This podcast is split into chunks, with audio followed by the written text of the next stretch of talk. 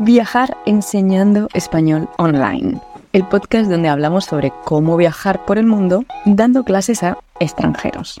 Porque sí, créeme, que pueden pagarte por hablar y enseñar tu propio idioma. Yo soy Grip Blázquez y recuerda que viajar no es idílico, pero que mola que te caes.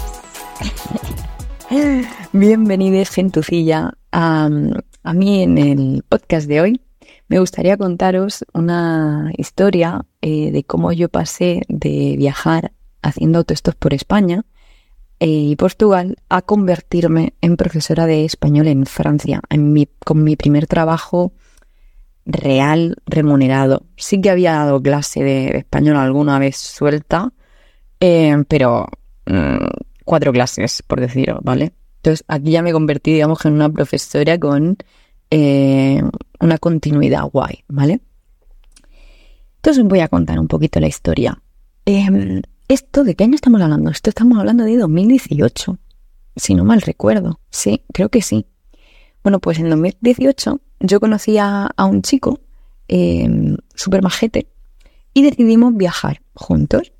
Y eh, pues la idea era que nosotros empezamos en, en Madrid bajamos hasta Andalucía, todo en, línea recta, eh, y luego giramos hacia la izquierda y llegamos a Portugal por el sur, fuimos subiendo y, bueno, como la idea era, yo qué sé, adentrarnos a, la Europa, no sé.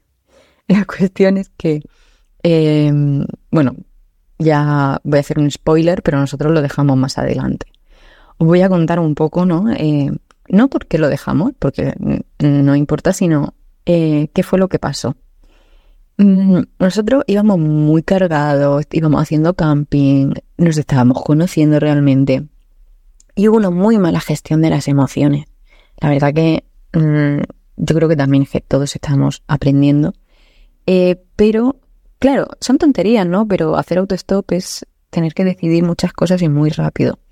Y, mm, y aunque es verdad que yo tenía más experiencia em, que él, porque yo ya había viajado solo haciendo stop, a mí me gusta eh, también pues, decidir como en equipo, ¿no? En plan, ¿qué hacemos? O porque yo doy por sentado que mm, a lo mejor eh, la decisión que yo he tomado no es la correcta, ¿no?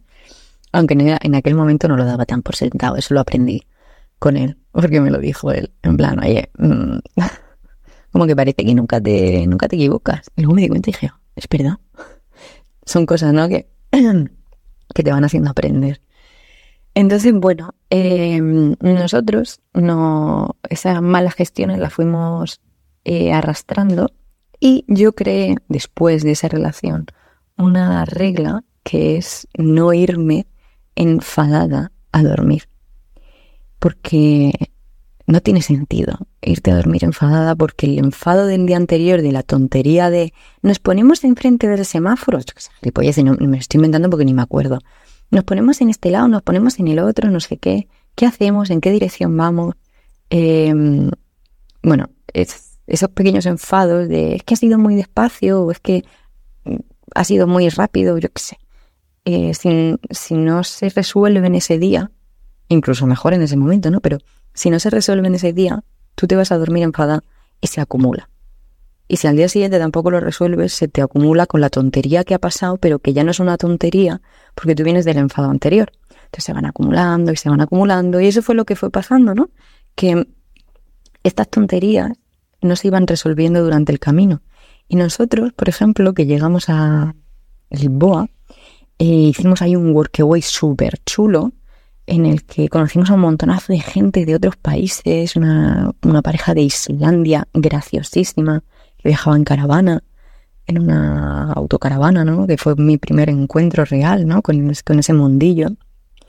Eh, conocimos a un ítalo-estadounidense mm, con un montonazo de traumas infantiles y que creaba situaciones un poquito incómodas. Em, después de eh, conocer ese hombre me he dado cuenta de cómo me gusta destensar situaciones, aunque no siempre lo hago y no siempre me doy cuenta, pero en general eh, me doy cuenta de que me gusta destensar el ambiente de gente sobre todo que no se conoce.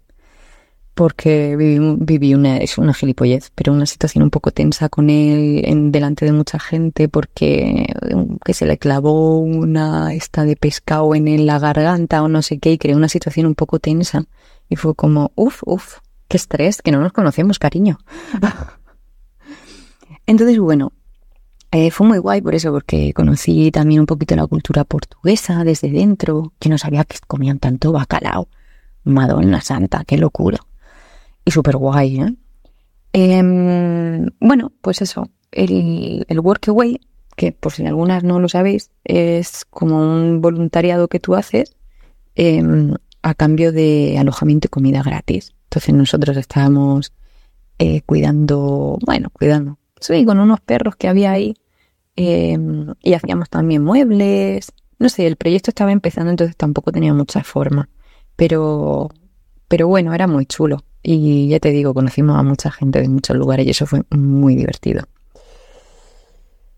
Entonces, nada, em, nosotros llegamos al País Vasco eh, y en el País Vasco nos separamos como ese momento de tomar espacio de cada uno. ¿no? Tú vas por tu lado una temporada y yo voy a por mi lado otra temporada y nos juntaremos con las pilas más cargadas.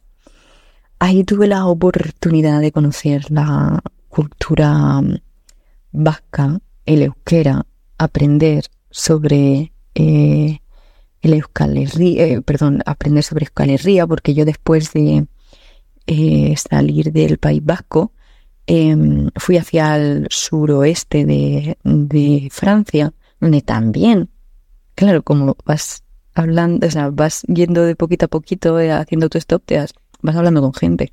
Joder, la gente hablan también euskera en el suroeste de Francia. Es muy divertido. Y quienes no sepáis qué es el euskera, pero me imagino que sí, em, es un idioma que se habla en la zona del País Vasco, de parte de Navarra y, como os decía, suroeste de Francia. A toda esta zona donde se habla el euskera se le llama Euskal Herria. Y em, en, en esta... Eh, ¿qué, quería yo contar? Ah, vale, que el origen de este idioma es un origen súper incierto porque si nosotras escuchamos, es que me estoy leyendo un libro sobre eso, ¿vale? Y está muy chulo y estoy aprendiendo mucho y el que es una maravilla. Tú si escuchas, por ejemplo, gallego, actur leonés, catalán o catalano valenciano balear, como queréis llamarlo, aragonés, em, son idiomas que em, vienen del latín.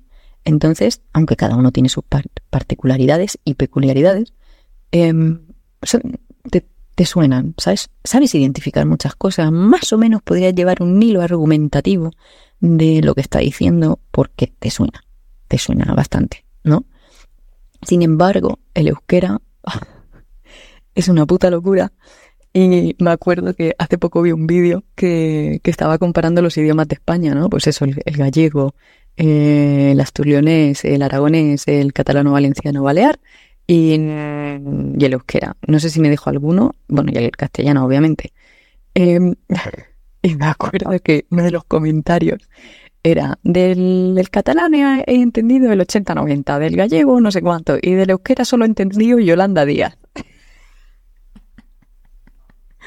Es que tal cual no se entiende nada por eso, porque tiene un origen súper incierto, no se sabe, dicen que, que, tiene muchas, por ejemplo, que tiene palabras de, de Georgia, Georgia, Georgia, o sea, ese, esa región, perdón, ese país que, que divide mm, o que, que es eh, Europa-Asia, ¿no? Que está ahí entre el puente entre Europa y Asia, o sea, estamos hablando de un país que está muy lejos. Yo he estado ahí, súper chulo, por cierto. Em, pero bueno, como os iba comentando, eh, este, este viaje que yo hice por el País Vasco me enamoró eh, y llegué al, sur de Francia eh, por Biarritz, ya no me acuerdo si hice por Biarritz, sí. Y muy bonito, y ahí me junté otra vez con, con este muchachico y luego poquito después decidimos dejarlo porque no, no sabíamos gestionarnos y ya está. Bueno, todo bien. Hoy en día seguimos, eh, a ver, tanto como amigos no, pero que sí, de vez en cuando nos mensajeamos y nos, nos gusta escucharnos, claro que sí. Hay que llevarse bien con gente que ha formado parte de tu pasado. Esa gilipollez. Lo veo como una gilipollez de, oye, ya eres mi ex, ya no te hablo. Yo qué sé, a ver, no digo que haya que hablar sí o sí, pero porque también llevarse mal, no sé, un mensajico de vez en cuando, oye, ¿qué tal estás? Yo qué sé, así es como lo veo yo, ¿eh? Anyway, pues nada, llegamos a Francia, estuvimos en una casa con unos amigos suyos, ahí lo dejamos, y yo lo que hice fue buscarme otro workaway con una familia francesa, que es mi familia francesa. O sea, mi cometido allí era hacer pequeñas tareas de bricolaje, hacer pequeñas, eh, pues, por ejemplo, planchar, que yo me ponía a planchar, pero la propia familia me decía, no, pero ponte la radio, eh, la radio, perdón, la tele, y, y por lo menos planchas divirtiéndote, ¿no? Entonces me ponía capítulos de Friends en francés, que yo no entendía nada, pero bueno, ahí hacía como que me, que me enteraba de... Yo cuando veía que se reían, jaja, yo me reía, jaja. No mentira, me estoy inventando eso un montón. Imagino que lo haría, pero...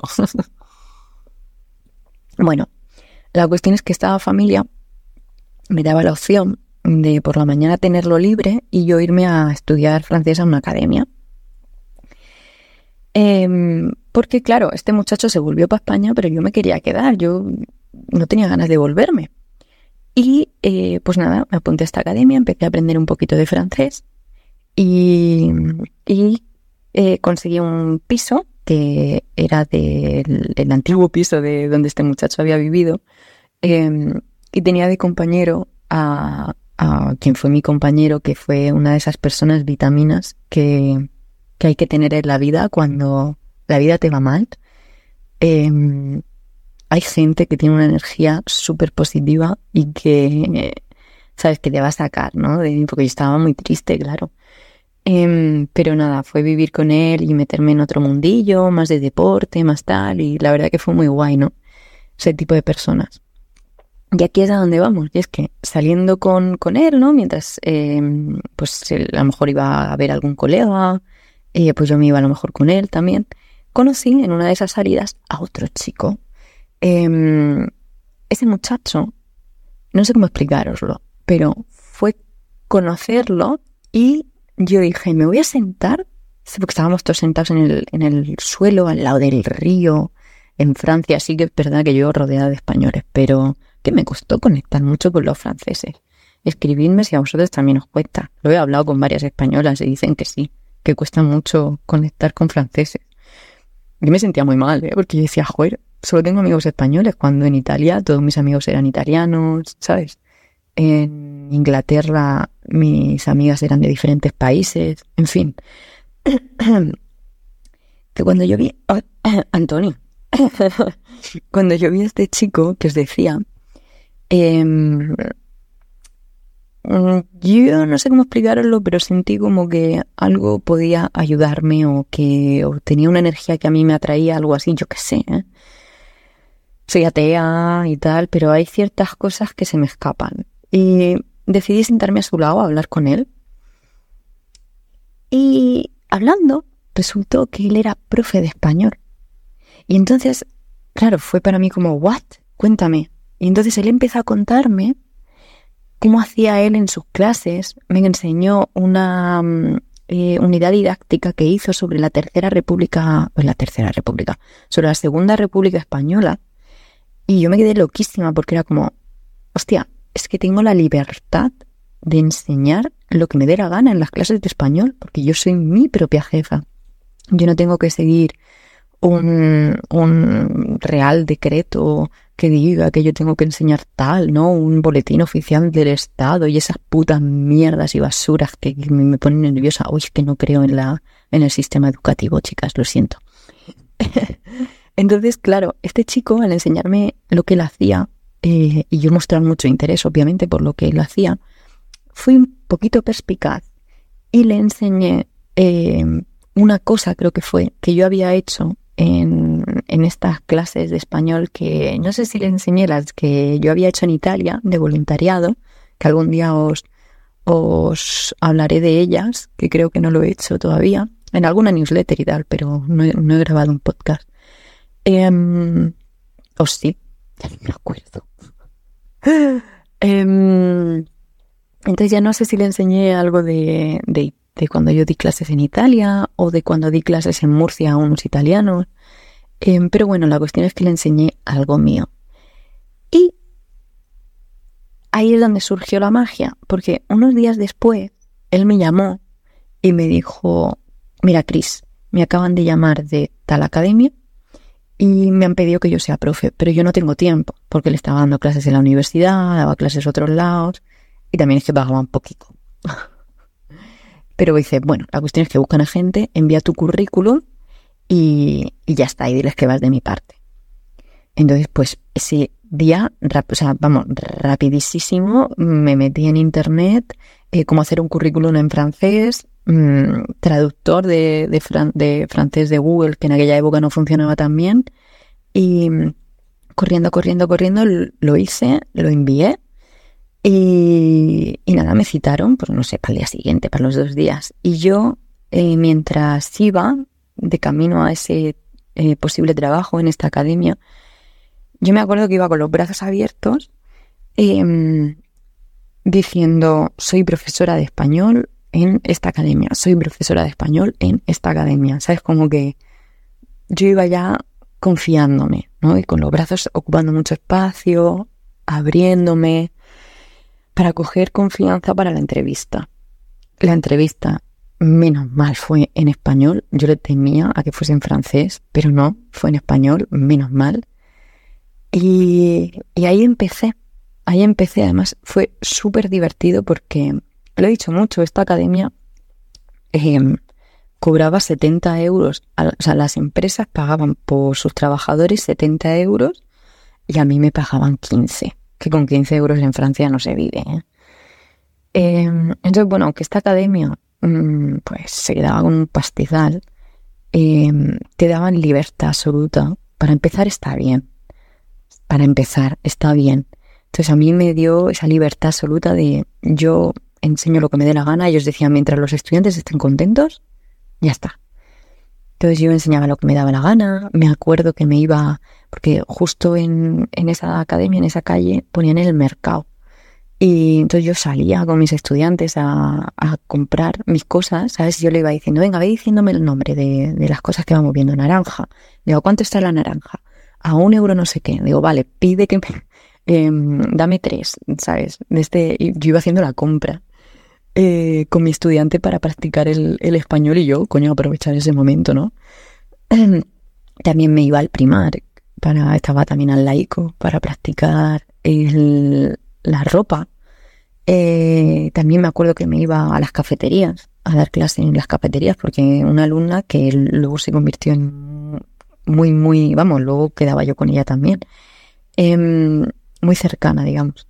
Ella decía que esto de estar entre cuatro paredes blancas, aburridas, con la... Eh, que eso no era para ella, que diésemos la clase en una cafetería. Digo, ah, pues de puta madre. Eh, con ella también me fui a la playa y contó como clase. O sea, cosas muy guays, ¿no? Y, esto es un poco para contaros que, que ya llevo 18 minutos. Em, para contaros que, que hay que buscar, ¿no? Hay que, hay que buscar absolutamente, eh, pero sobre todo hay que, o a mí me gusta escuchar en el sentido de hay personas que te hablan, ¿no? Como que tienen una, ¿no? Como este muchacho que os decía, algo él esparcía que, que yo decía, no sé, a, lo mejor me estoy yendo un montón, ¿sabes? En el, yo ni creo en el reiki ni esas cosas, pero bueno, no sé cómo explicaroslo. la cuestión es que si tú crees, si conoces a alguien que ya enseña español, acércate y pregúntale, ¿vale? Porque nunca se sabe tú dile que estás buscando dar. Yo se le dije al muchacho, digo, yo estoy buscando para dar clase de español. Y él me fue dando muy buenos consejos también de cómo, cómo conseguir estudiantes, eh, ¿no? Las cosas que yo tenía que hacer. Y que esas las, las comento yo en, el libro curso, que por cierto voy a descatalogar dentro de poquito, pero bueno, es porque va a salir también eh, un curso que estoy haciendo para una empresa. Eh, bueno, entonces, mm, me, fue informando de cómo tenía que conseguir estudiantes y tal. Sin embargo, antes de que yo me pusiese realmente a buscarlos, la oportunidad me surgió precisamente por decirle, oye, que yo también estoy buscando de profe, ¿vale? eh, rodéate, si puedes, de gente que haga lo mismo que tú, gente que quiera viajar enseñando español. Nosotras tenemos también, si te interesa, eh, conocer a más profesoras que hacen esto, a más chicas que viajan enseñando español, aparte de las entrevistas que yo hago, que hice una entrevista a una chica que está ahora mismo en Asia, Isis, majísima, eh, viajando mientras enseña español online, junto con su pareja, que también es profe de español. Em, eh, entrevistas que le hice a, Ana Blanco, que, em, que, ella viaja en furgoneta, eh, da clases en su casa, pero ella luego viaja en los momentos de descanso, ¿no? Entonces hay muchas maneras de viajar. Y si tú quieres rodearte, ¿no? De, de nosotras tenemos este grupo de WhatsApp que puedes acceder y conocer a más profesoras y puedes acceder a través de eh, chrisblázquez.com y ahí vas a ver que tienes la, eh, ¿cómo se llama? El lead magnet este de los tres pasos. Tú puedes ver un vídeo en el que yo te enseño los tres pasos para empezar a dar clases de español online y inmediatamente después vas a recibir un correo con este grupo de WhatsApp, con otro grupo de WhatsApp donde pongo webinarios gratuitos, también os pongo Em, este, los contenidos que yo voy creando para que no os perdáis ninguno, para que os motiven. Y, ¿qué más te pongo? Te doy un material gratuito eh, para que veas cómo yo doy clase con, además un, material que está mm, ordenado paso a paso para, y te explico cómo yo lo utilizo, ¿vale? Em, y, todo eso pues accediendo a chrisblazquez.com, ¿vale? Y ya está, que soy un poco pesada, yo lo sé, pero, chicas, es porque de verdad em, a mí esto me hace muy feliz. O sea, este, además recordar estos momentos de, viaje, estos momentos eh, tan bonitos, estos comienzos enseñando español online. Bueno, este no fue, al principio no fue online, luego vino online. Pero, no sé, em, si hago esto es porque de verdad yo soy feliz y por supuesto, viajar no es idílico, ¿vale? Pero mola que te cagas. Entonces, si os gusta de verdad viajar y si os compensa em, la, ¿cómo se llama? La, eh, pues eso, la incertidumbre, el, no saber, la incomodidad, ¿no? Porque a veces hay que viajar incómoda. Si te compensa, em, pues entonces este es tu lugar. Y aquí puedes descubrir cómo viajar enseñando español online. Pues nada más que deciros, chicas, que buena enseñanza y buen viaje. Un besito.